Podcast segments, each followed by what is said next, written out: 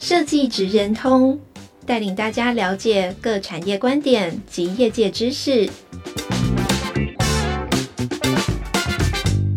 以设计的角度切入，让大家理解各产业中设计职人的成功关键或必备技能，快速掌握产业与设计脉动。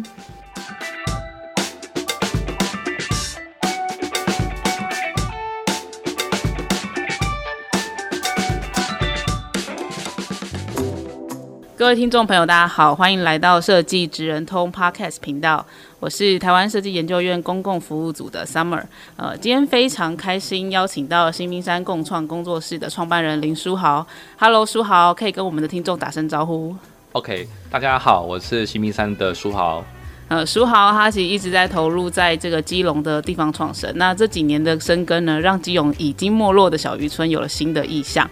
那，近年的关注度也相当的高。那刚好我也是土生土长的基隆人，所以非常崇拜你们在基隆做的事情。那可不可以简单的跟我们介绍一下自己跟你正在做的事情？OK，呃，跟大家自我介绍一下，我其实自己的呃背景其实是实践建筑的背景。那其实后来就去了奈湖内呃国际艺术季去做了一个实习生的 intern。那后来也因为在有一些专案业务上在基隆工作。那慢慢再流到基隆去做这滨渔港的这一切行动。嗯，好，印象中书豪好像不是基隆在地人嘛？对。那很好奇，最初会决定生根在基隆的正滨渔港的契机点是什么？嗯，我觉得在正滨渔港给我最大的灵感或者是吸引我的地方，其实就是那边的港区的海。那个海其实对我来说，其实有一种共鸣度，所以我当时会在正滨渔港留下来。其实某种程度是因为开始怀念起。我在日本生活的那时候，那我觉得在基隆蛮适合在港区做这样的艺术行动。嗯，那我想问一下说，就是像你选择以艺术共创的方式来推动地方创生啊，那你可以跟我们聊一下说，就是你刚刚提到的你的专业背景跟你的濑户，就是你有去濑户内海实习，他实习完之后的一些想法，可以跟我们聊聊吗？OK，没问题。嗯，呃，其实我那时候在日本实习的那一段时间，其实在二零一六的七八月。那有一天，其实我到了基呃小豆岛啊，那也就是奈户内的小豆岛，其实有一个地方其实正在做 CIR 的这个计划。那其实他们就是希望欢迎不同的单位跟创作者能够进驻一个港区，为地方参与一些活动，然后去累积出一些作品。那那时候其实对我来说，就是开有时让我想起台湾有很多艺术家进驻的计划。那我为什么会在基隆做这样的事情？其实就很想去试着去实践，如何让跨领域的人才开始在基隆发生不同有趣的事。那我觉得这样的一个灵感对我来说是一个实践的过程。嗯，那你当初为什么会想要去濑户内海实习啊？哦，那时候其实会去濑户内最主要的原因就是我觉得我开始思考我所学的建筑跟我喜欢的艺术这两个之间如何在一个场域去发生关系。那建筑是什么？对我来说，我觉得建筑应该是要让容器里面有温度。那我觉得艺术就存在这个场域里面有很大的一个魅力存的一个机会。嗯，对。那所以你对于自然景观是也有一些呃向往嘛？就是说，嗯、因为像小豆岛他们比较像是透过艺术的共创来做这个地方创生的一个概念。那这个部分你可以再跟我们多说明一下吗？OK OK，嗯，呃，举例来说，其实那时候我在小豆岛，其实在板手港这个地方，它在整个小豆岛比较偏南呃南边的一个一个一个港口一个港区。那那时候其实他们就找了一个呃社会专家去做一些在地的研究，甚至他们也找了很多创意的海费创作者去做，然后邀请民众去集结不同的创意手法，去做出一个集体的作品。举例来说，他们可能在用海飞的材料完成了一些船的模型跟山的景色，放在一个闲置的老屋，所以所有的观众跟参观的民众其实可以透过那个展区去理解参与的过程以及图文记录，甚至你会在那个老屋发现，原来透过窗户、透过作品，你可以看见外面的户外的景色跟室内的作品形成一个呼应。嗯，哦，我觉得这件事情在整个展区上，你就会发现它不是纯粹让。作品成就于艺术家或创作者，而是让所有的人去参与这过程中，让不同的界面都可以有机会被看到，嗯、那我觉得是一个很重要的过程。了解，哎、欸，我还蛮好奇，说就是他们怎么就是号召当地的居民一起来做这个行动。那你在实习的时候有知道这一方面的资讯吗？嗯、呃，如果在这些资讯上的 detail 可能没那么清楚。如果我从观察的角度来看的话，我觉得他们是一个蛮乐意号召大家来参与这件事情。我觉得在日本的民族性是有一个这样的一个力量。那我觉得目目前为止，我我觉得最大的。最大的心得就是，我觉得他们会很主动积极的邀请。嗯，如果没有主动积极邀请，以及如果没有把呃对于共同营造或共同经营这件事情放在心里面的话，就会没有办法做到这样的事。所以我简单的说，其实我觉得应该是有一个呃情感认同，以及积极主动的邀请，嗯，去促进这件事情的发生。那这个整合的力道跟整合的力量就很吃。呃，在地单位或者是整合单位的车长的一些执行面了。嗯嗯，那反观你在这个台湾，就是基隆的正滨渔港，在做这件事的时候，你是怎么样跟就是去推动当地居民跟让他们参与的这样的一个意识在？嗯，呃，其实我们那时候就从田野调查开始。哦，我觉得田野调查是一个很重要的基础工作，面对当地认识他们的一个机会，同时也是加深我这个陌生这个。这个陌生感可以开始变成不陌生，嗯，所以我们会开始去访问当地的铁工大哥、渔网大哥，还有在地社区的里长或者是庙的主委。那从他们身上，其实你会发现有不同的故事在他们身上，也会开始分享很多老照片给我。嗯，那我觉得这个过程中就是让我累积了跟他们互动的机会的第一步，甚至我们在黎明活动中心就在同一个空间一起跟着他们一起。经历了很多下午的时光，对，对。那我觉得这件事情是第一步。那接下来就是如何积极的把活动办出来，甚至邀请他们参加。嗯。然后开始慢慢的累积这些过程之后，我们开始就变成有一定的关系了。嗯，所以这样子的初期的衔接大概是要花多久的时间？我觉得至少要一到两年，至少一、嗯、一年都有点太快。所以其实我们那时候都在想说。呃，如何在不同提供的计划的资资源下去鼓励到不同的参与者能够投入？举例来说，我们那时候二零一九年就举办了插画节，那前期就找了五个插画家进入到周边的学校、庙宇，去跟他们在地的这些不同年龄层的角角色一起来做创作。嗯，那我觉得这件事情就是你得主动积极去邀约学校的主任，主动积极邀约在地庙宇的。庙公，嗯，让所有的这事情开始可以发生，嗯，我觉得主动积极这一方绝对是需要的。对啊，那大概是用什么样子的方法？因为我在想说，如果你是外地人，然后你到了正滨渔港，然后你要做田野调查，那是怎么样让他们突破他们的心防，让这件事情他们也会想要一起共同参与，或是进一步想要去了解这件事情？嗯，我觉得人脉很重要。嗯，我一开始认识就是从里长跟在地的祈祷的重要的 leader。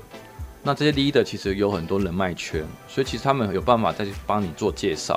而这个介绍过程中，他会有一点信任感，而不是唐突的过去某个地方去拜访某个人，而是需要一点，呃，透过人与人介绍之间，以及人与人开始认识这个人的时候，同时去影响他们对你的认识，等于说你不会是一个经常要突然登门拜访。然后就觉得好像可以获得很多资料。对对对，因为我也想说，田野调查它必须从到底是从什么样的切入点进去，然后才能做一个有效的沟通。绝对要从关键的 leader，嗯嗯，关键的关键的人。嗯，当初你们也是透过直接是用一个一个去询问的方式才找到。通过里长先，然后透过在地的巡逻队的队长、副队长或者庙的主委，就是从比较典型的社区空间可以看到的。的社群，嗯，的 leader 很重要，嗯嗯嗯，那他们对这些事情会排斥吗？一开始。还好，哦，我觉得一开始在正滨云港，他们是抱持着有机会就试看看，所以对我们那时候第一时间进入到场域，那时候还没有采收的过程，其实他们也开始好奇我们为什么会来，那其实我们就只是很很纯粹表达说，我们希望能够让这里的活动有机会让被大家参与。然后同时让鼓励更多年轻人回来基隆，嗯，所以其实他们的理解就是，呃，他正在认识我们，希望能够让地方变得更好而已。那这个过程其实他们的心理心理状态就是一个，你们去试看看，你们去试看看。嗯，如果可以的话，当然就很好啊。嗯、对，所以其实已经是很多年的一个没有被关心的正滨云港。后来自从有彩色物之后，我觉得就开始产生了媒体的话题。而这过程中，我们开始面对这些增加的额外的这些状况，所以其实我们其实每一年都在做不同的调整。嗯嗯嗯。那呃，说好，我想要问问看你说，就是像你们有没有比较什么特别的经验，就是在于跟地方居民共创的一个活动啊，或是一个对话的，可以分享给我们的听众。嗯，可以啊，没问题。呃，其实我们那时候我们举办过渔网设计工作营，那这个工作营其实它是一个四天三夜的系列活动，那也是我们在所有活动里面时间最长的一个计划的活动。那这个活动其实我们就召集了在地的渔网师傅、在地的学校，然后以及呃在地社区的阿姨做导览、做工作坊。所以其实我们是那时候透过找了呃年轻的设计师进入到我们的场域进驻四天三夜，然后一起带着不同的呃喜欢做渔网编织的青年朋友一起来做创作。嗯、那这过程中我们就开始连接在地的场域跟职人，同时让所有的参与者他们都有办法近距离的接触到我们渔港的一些生活的样子。嗯，那我觉得最后那个成果就是让大家自由发挥出。不同编织系统的一些产品的设计，嗯、那我觉得对我来说，就是让渔网本身在呃没有被重视的状况下，它开始可以传递一个公益的价值，同时可以透过设计跟开发，让更多人来投入这件事情的机会。嗯，那我觉得这件事情对我来说，我觉得收获是蛮蛮好的。嗯，原因是因为我觉得在这里面你会发现内跟外，就是等于说内部的在地社群跟外部的呃参与者，他们其实开始产生了一个交汇。那这交汇过程中，在思想上、跟技术上、跟观察上，你都会发现，他们开始会觉得好玩、有趣。那在地人会觉得光荣，因为他觉得他的东西被看到或被重视。嗯，嗯，那当那当然，这件活这件这件事情的活动办理其实是蛮花很大的成本的，因为他的沟通协调跟执行计划就是一个营队啊，工作营了，所以其实它是一个蛮蛮辛苦的一件事情。嗯，不过在计划上、操作上，我觉得整体上是一个。双向获利跟双向，呃，收获是蛮大的一个、嗯、一个一个一个一个计划。那它要怎么样可以被累积，然后持续的扩大这样子的效益？懂，嗯，呃，其实要累积这件事情，就是需要我们新名山这个单位要持续持之以恒的去筹办这个活动。嗯，那为什么后来没有特别在筹办这个活动？其实考量了很多现实面。那唯一唯一目前我们能够持之以恒的做法，就反而是在策展上，嗯，因为总之策展上是我们目前在自己做永州海滨美术馆，经常会把这个策展拉到两三四个月的时间去做一个地方的的一个街区街区的策策展，嗯，那这个策展其实最重要就是让所有的内跟外开始有一些交融的机会，嗯，了解。那我也想要问一下，说就是像你在。基隆这呃正滨渔港这边已经深耕了大概七年左右嘛，那你陆陆续续有一直在转换你的经营方向，可不可以跟我们聊一下你是在你每一次做的选择跟为什么会是呃以某一个计划来作为今年的一个主轴？这个可不可以跟我们聊一下？OK，嗯嗯、呃，基本上新兵山团队呢，基本上一开始是比较属于行动型的计划在执行我们跟场域的一个关系。后来就开始因为群众募资，我们真的就是去成立公司行号这样，所以开始就成立了新兵山共创工作室。那这过程中其实也会面对到很多商业跟经营上的，呃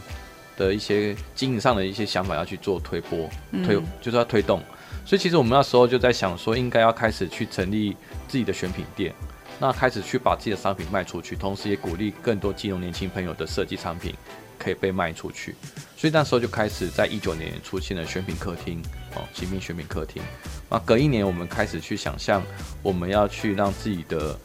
活动体验其实是可以开始收费，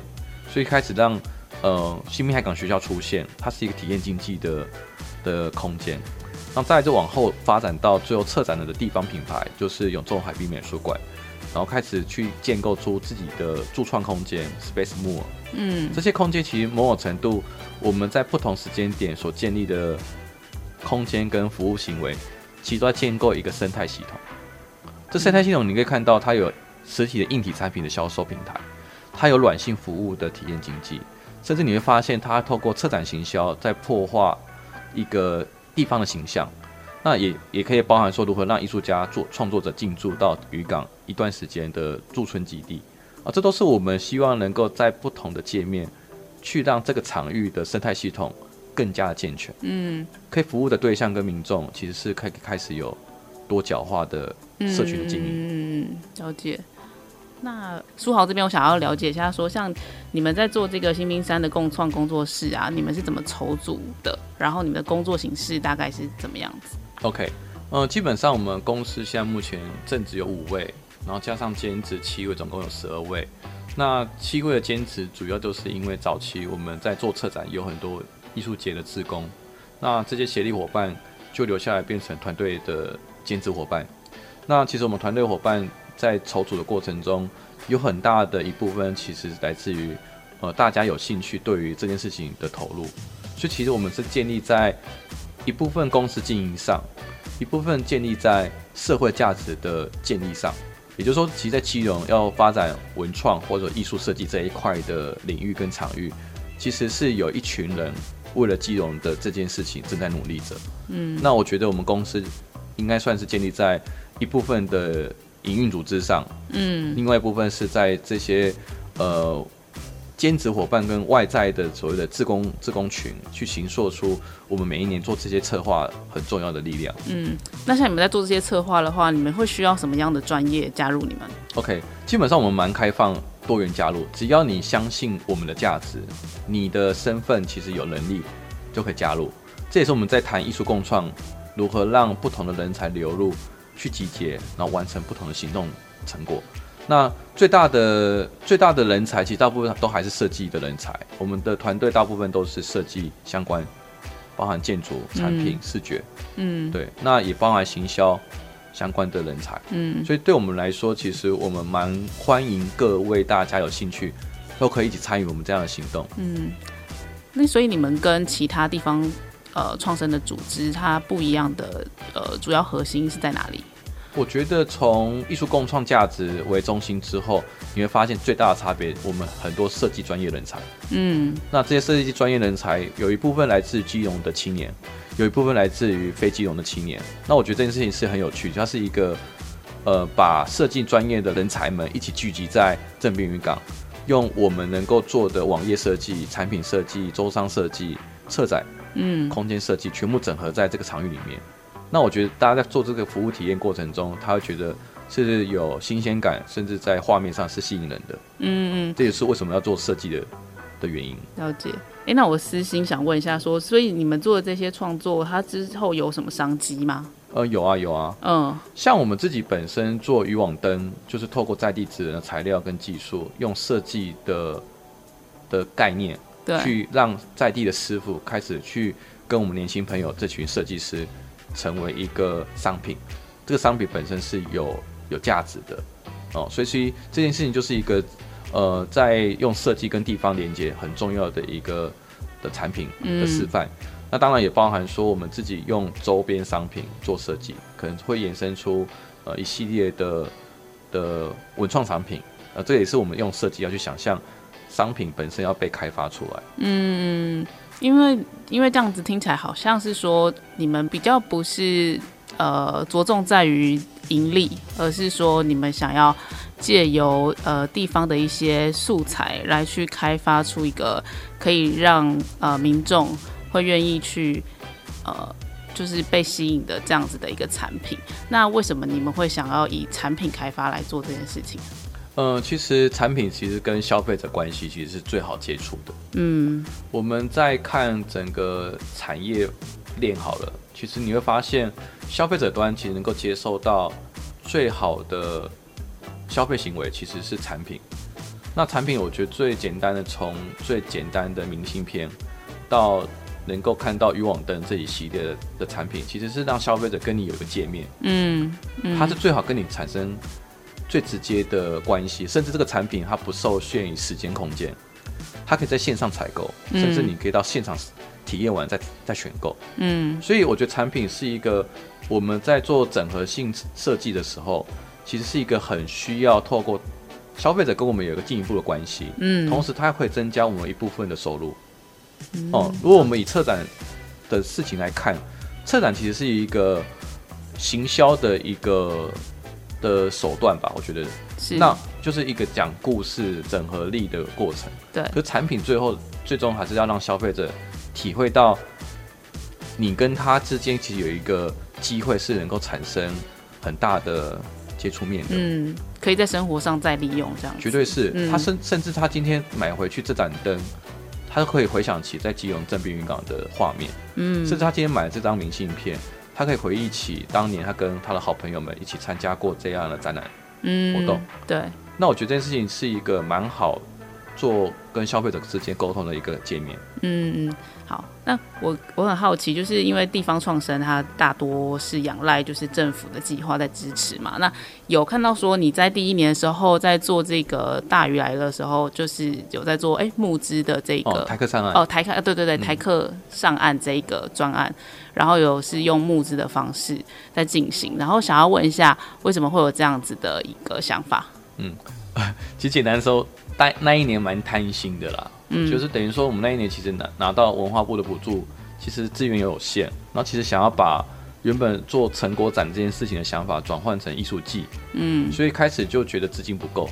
所以我们就开始想要用募资计划增加更多资金，让不同的新媒体的创作者能够开始到正滨渔港增加作品点，对，所以才有募资计划出现。可是我觉得募资计划对我们来说，除了资金的筹组之外，其实我觉得最大的收获其实来自于。呃，因为募资这个平台，嗯，我们开始吸引到不同的观众，甚至让基隆的在地市民有兴趣的朋友开始可以用网络上抖内的方式赞助我们。嗯，同时我们可以了解到我们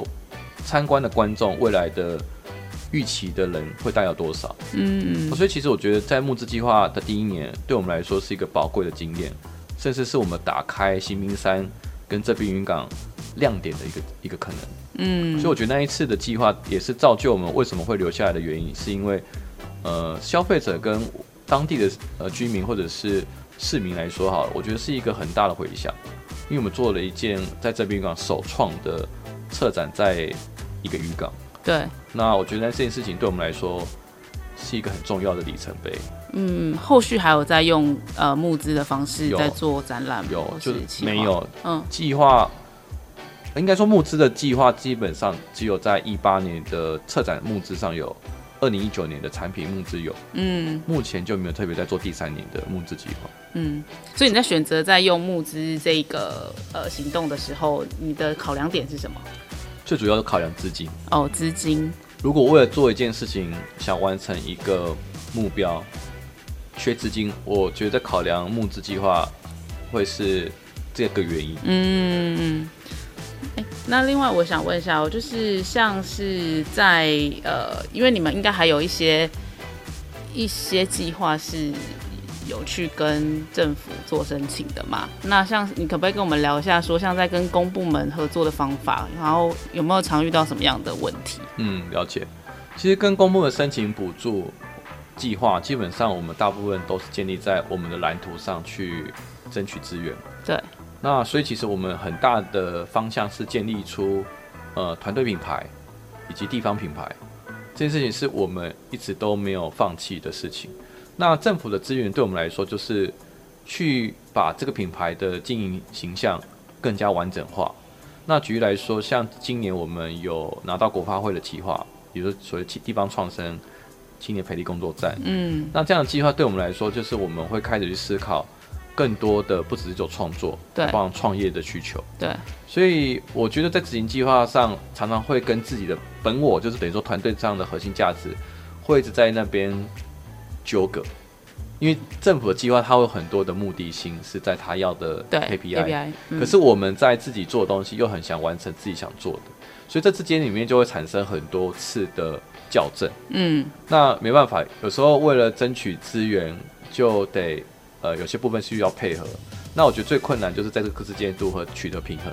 嗯，这也是每一次我们在争取计划上，我们不会为了计划而拿计划，我们会知道这计划对我们来说有没有帮助，甚至对我们未来的区域发展跟品牌发展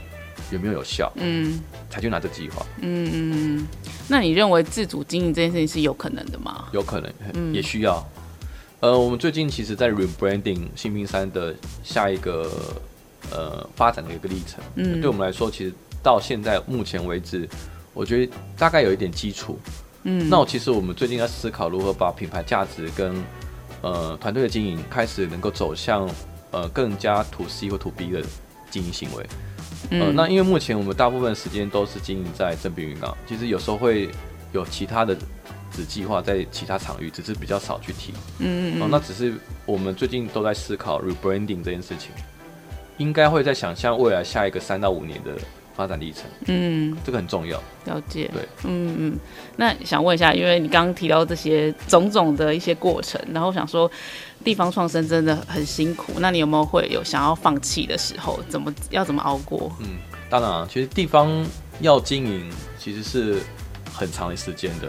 最能够坚持下去，最主要就是你的信念。嗯，你如果相信你心中价值跟团队的品牌价值，你应该要相信大家有办法再做下去，就让它一直在下去，而而不是说我觉得突然觉得呃不太顺利就决定要放弃。嗯，它本身应该要建立出建立出自己的价值轴心跟团队的合作方式。嗯，这件事情才不会特别。说随便要放弃就放弃，那当然辛苦一面也很多啦。所以我觉得一定要维持好自己的信念，然后不要为了某些需要完成的目的而去目去完成它，而是你要知道你自己做这件事情对自己来说，对大家来说，其实有有兴趣、好玩、嗯、有价值去完成这件事情，嗯，很重要。可以举个例吗？就是像你怎么样在经营你的团队？举例来说，像有时候我们团队其实很多成员其实是兼职伙伴，嗯，那他们时间跟空间其实是没办法像正职伙伴，always 都可以是可以聚在一起讨论，对，所以其实我就要去包容很多呃不同的时间空间要一起合作的可能性，嗯，而且要包容大家在不同意见上如何如何如何放掉一些坚持。如何让大家一起玩这件事情是开心的，嗯，而不是一定要达到某个很重大的目的而已，而是要让大家知道，大家在参与过程中每一份每一份的努力跟每一份都是有意义的。对，那些那些事情才会让所有的人在参与过程中，他会觉得说，我明年还要再玩，我要再持续下去。当然，当然，嗯，我们团队现在这十二位伙伴其实都是从一八年到现在，嗯，中间还经历了一些实习生跟。呃，协力伙伴加入，才有办法现在达到这群人还愿意用剩余的时间一起完成我们每一次要做这么大的策展。嗯嗯嗯。哎，书豪，我另外想问一题，就是你认为借由大型的艺术节，还有地域型的博览会跟策展活动，那它真的能够有效的推动地方观光吗？不同规模资源的注入是如何去永续地方的价值？嗯，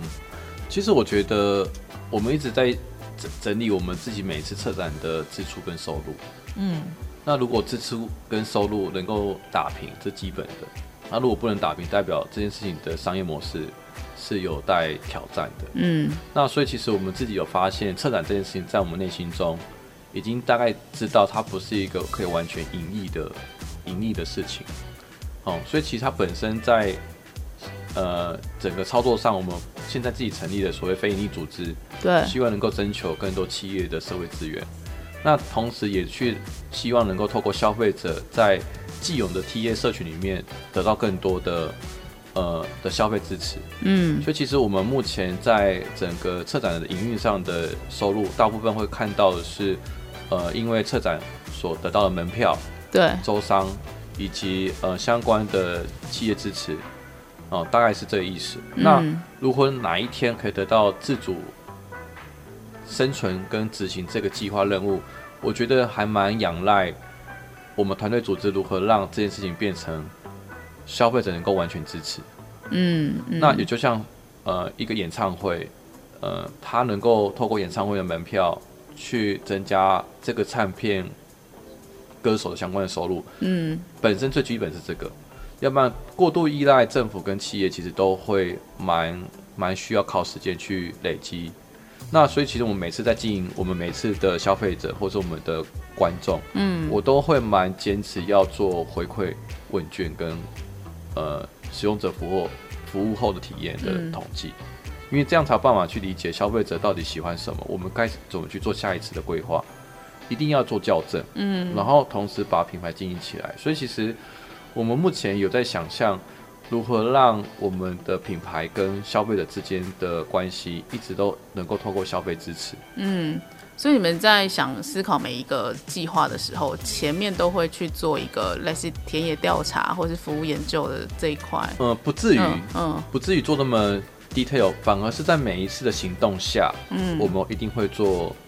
回馈意见的收集，嗯，包含我们的人流量，对，以及售票的数量。嗯，以及呃，使用者体验后，呃，哪里不足，那边很好，要加强，嗯、要要补足的，我们都会去做隔一年的改变跟思考。嗯嗯、像今年我们特别在策展就做了几个新的动作，对，包含在行销上也做了一些特别，包含说我们会特别呃，会把滤镜跟新色都放进来。那这次的计划，嗯、呃，本来就没有特别要去做这两件事情，对，是因为刚好我刚刚提到的，其实我们的。很多协力伙伴其实很多事情其实想去做一些试看看的机会。嗯，那我觉得对我来说，就是如何让消费者更加的能够深刻体验到我们的服务。嗯，我就一直在想这件事情。所以刚刚问了这一题哦，回过头来说，其实最主要就是很希望，呃，如何让消费者持续增大，嗯，能够一直破圈，就是一直在增加你的观众。对，然后去累积更多的消费支持。嗯，然后另外一个是让这个品牌价值能够被。不同的单位的企业跟其他的组织被认同被认同，然后再用这个方式来支持这件事情。嗯，让饼可以画得更大。Right，嗯。那我觉得这件事情还有一段路要走，还有一段路要走。嗯。那你会怎么样建议？如果有志想要投入地方创生的年轻人，我会觉得可能会需要自己去练习跟地方相处的机会，再开始去练习做更更大的事。简单的说。你可以先从打工换宿去体验当地的生活，嗯，去理解地方是什么。然后其实地方其实有很多种样子哦。其实你去山上海海边都不一样，对。所以你要去喜欢跟不同的场域产生经验，而那个经验你会觉得喜欢，你要觉得感动喜欢，你再开始慢慢去想象你要留在某个地方做你的专长去做的事情，嗯，那件事情才会持续。要不然你可能随便被派指了某个地方，就叫你做某个任务，你可能对那个地方都没有感觉，嗯，可你得做很多事，没办法，那是任务，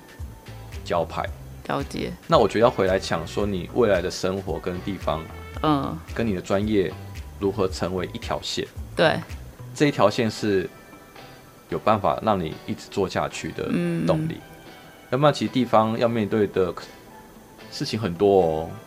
真的很多哦，所以。我觉得要好好的把自己的身体跟心放在跟地方一起经历很多，你再去决定说你要做什么。嗯、对，那那你现在对地方创生，你现在已经经历了这么多年的一个一个经营，那你对于一直在讨论的地方创生，你认为它的本质到底是什么？这题其实说起来，很多人会有不同的见解。对。在新兵三团队来说，一开始真的不是从创生开始，嗯、其实我们一开始就是很单纯，想要为基隆的城市有一群创意人才们在经营艺术设计文化这一块的领域。对。那我们后来会为什么会面对到创生？其实也是因为我们开始留下来做创业，嗯、所以其实经济这件事情是一个呃必要的必要的选项，就是如果我们一直做文化。艺术这一块，其实如果没有经济基础，其实很难一直走下去。嗯，所以我觉得地方创生对我来说，其实它就是一个你开始要思考生存。所以经济这件事情，你要放在你原本的价值之中的某一块。嗯，那地方创生，简单的说，你只要能够让自己生活在那里，对，生存在那里，能够不要太多的担忧，我觉得这件事情不管可大可小，你都可以。过得很好，我觉得这件事情就是很成功了，嗯，而不是要大富大贵，是怡然自得，怡然自得的面对你在地方的每一刻，你会很轻松。那这轻松不是来自于把生活过得很烂很浪漫而已，嗯、而是要知道我一边要生活，我一边要价值取向的实践，这之间要找到平衡。嗯嗯嗯，这件事情很重要。了解。那想要请教就是书豪，就是你可不可以用一句话来表达说，如果你今天呃要给这些想要创业的呃小朋友们，你会想要给他们什么样的想法？一句话来表达。一句话来表达。嗯。我会觉得大家一定要多元开放，嗯，尽量不要只有一开始设想了某个方向就一直一一股脑的往前冲，往前冲，一定要多元开放。希希望大家能够透过多元开放去实践自己心中呃未来的梦，嗯，很重要。好，好，那最后一题是一路经营的过程中，你有没有什么学习或收获是你意料之外的？我觉得意料之外的事情还蛮多的。随便讲一个，你真的觉得很，真的让你觉得很惊讶的，或是觉得很深刻的。我，我自己我自己觉得，我最惊讶的其实是有一些时候，我发现我我们在做一些活动办理的时候，对，会有一些突如其来的支持。举例来说，像第一年我们在办策展，就是因为有一个咖啡店老板很认同我们的策展。对，然后其实就跟呃他在场的客人分享我们团队，嗯，没想到那个客人从未见过面，就就拿了三千块说支持我们，我觉得这件事情就觉得很突然。然后举例来说像这样，嗯，然后或者是说，其实我们在过程经营上，其实很多东西要去学习，对，包含说我们要去懂得如果上募资平台，嗯，当年第一次不会做募资，还跑到 Flyv 的专案办公室去讨论我们的募资的商品跟企划到底怎么做修正。嗯这完全都没有经历过，对。然后经历过之后，就会觉得这件事情后来反而有人想要跟我们问该怎么做。嗯，是社区型的组织需要做募资，而不是为了产品做募资，嗯，反而会来叫向我们请教。嗯，所以我觉得有些事情就是在为了达成一个目标哦，就有时候会有很多东西要学。对，而在那个过程中，我觉得一直累积自己的实力还蛮还蛮有成就感的。嗯，对。好，那我们今天就谢谢书豪。好，谢谢大家，呃、谢谢谢谢，拜拜，拜拜。